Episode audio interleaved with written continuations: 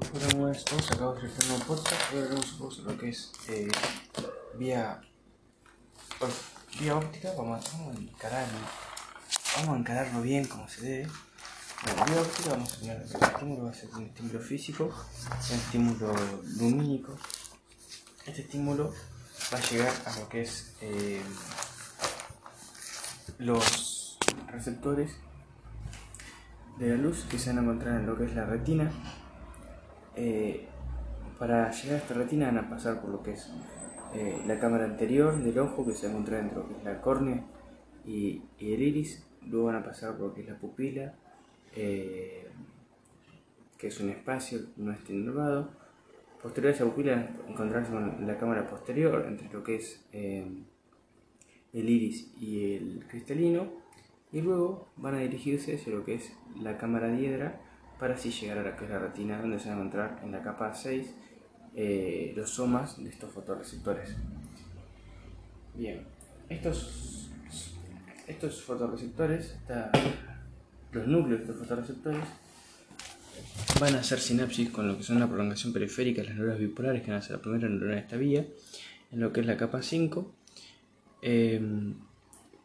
y, y van a transmitir ese estímulo lumínico en forma de impulso nervioso hasta células bipolares que se van a encontrar en la capa 6, pero mediante la prolongación periférica que hemos dicho, en la capa 5 sin sinapsis. Y esta, esta neurona bipolar, ahora con impulso eh, nervioso, va a retransmitirlo mediante ultrasinapsis y su prolongación central a eh, la célula ganglionar en la capa 7, que es donde se la sinapsis. En la capa 8 se encuentra el soma de esta célula de esta segunda neurona. Esta segunda neurona va a emitir un axón eh, en forma, axón central en forma de nervio óptico que va a salir por la papila de, esta retina, que es la porción ciega también, es decir, no habrá fotorreceptores. Eh, y bueno, este nervio óptico saldrá de lo que es la retina por lo que es el conducto óptico junto a la arteria oftálmica. Bien. Em, enseguida se relacionará eh, con... Bien, no se relacionará con la... Vamos a decir que se dirigirá hacia el quiasma óptico, pero antes vamos a comentar un detalle. La retina la vamos a dividir en dos, nasal y temporal. A su vez, el campo visual, que es lo que vemos, lo vamos a dividir en dos. La mitad nasal, eh, la más medial y la temporal. Bien, ahora podemos decir que la mitad nasal, del, o sea, el campo temporal nasal, va a llegar a la hemirretina nasal. Y el hemicampo temporal va a llegar a la hemirretina, perdón, el hemicampo temporal a la nasal. Y el hemicampo nasal a la hemirretina temporal. O sea, lo que vemos eh, desde lateral va a llegar a nuestro ojo, su mitad más medial. Y lo que vemos más medial va a llegar a nuestro ojo a la mitad lateral. Bien, una vez entendido eso, vamos a decir que estas fibras van a discurrir por el nervio óptico, esta información discurre por el nervio óptico hasta llegar al quiasma óptico. En el quiasma óptico va a haber una decusación, pero no total, sino parcial. Es decir, la información que teníamos en la hemirretina nasal, la que había llegado a la hemirretina nasal que provenía de los hemicampos temporales, va a decusarse. Es decir, la de la hemirretina nasal derecha pasa hacia el lado izquierdo y la de la izquierda pasa hacia el lado derecho.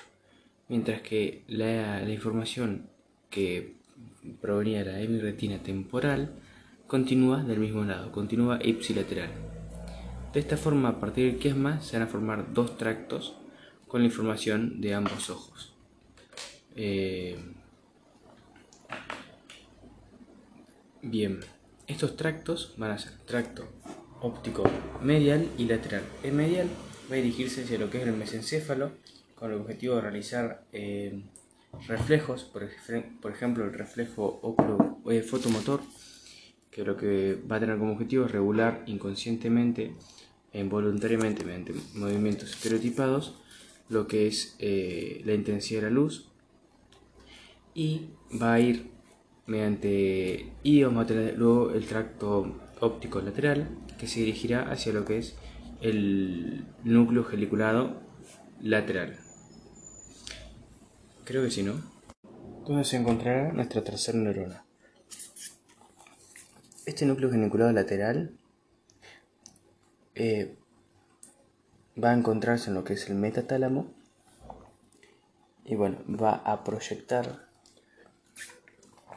em, fibras que van a ser llamadas radiaciones ópticas que van a pasar por el brazo retrolenticular de la cápsula interna o porción retrolenticular de la cápsula interna eh, hasta llegar a lo que es la corteza visual primaria que se encontrará bordeando lo que es el surco calcarino en el lóbulo occipital. Em, además, esta corteza proyectará hacia lo que es el área parito-occipital o parital posterior para asociar eh, junto a otros estímulos y formar una imagen integral del estímulo óptico. Em, además, va a proyectarla también hacia lo que es eh, la corteza eh, basal del giro del lóbulo temporal para asociarla con recuerdos y darle un valor amnésico a esta figura que estamos eh, observando. Por ejemplo, no sé, si vemos eh, la calle de nuestra la calle Juan 23, bueno, asociarla con que eso fue la calle de nuestra infancia y donde ahí era que jugábamos con nuestros amigos. Bueno, eso ha sido todo, espero les haya servido y nos vemos en un próximo podcast. Unos últimos detallitos que me acabo de fijar en el libro es que esta información que bueno, llegar a la cara basal del lóbulo temporal, va a llegar a empezar a lo que es el giro temporal inferior. Y bueno, eso. Y mm, para darle el valor de memoria. Y la que da el valor de, nada, de posición, movimiento, integrar junto a otros estímulos para formar una figura estable es el área visual secundaria. Eh, que bueno, está bien, era corteza parietal posterior y no parieto occipital, sino occipito temporal. Eh, nada, asocia lo que es posición, movimiento y demás. Em, si les preguntan área de Brodmann, área visual primaria es la 17 y esta visual secundaria es la 18. Eh, y nada, también tiene otros números, pero nada, 18 y 19, con que sepan eso, está bien. Primaria 17, secundaria 18 y 19, y después la de la memoria, no lo sé.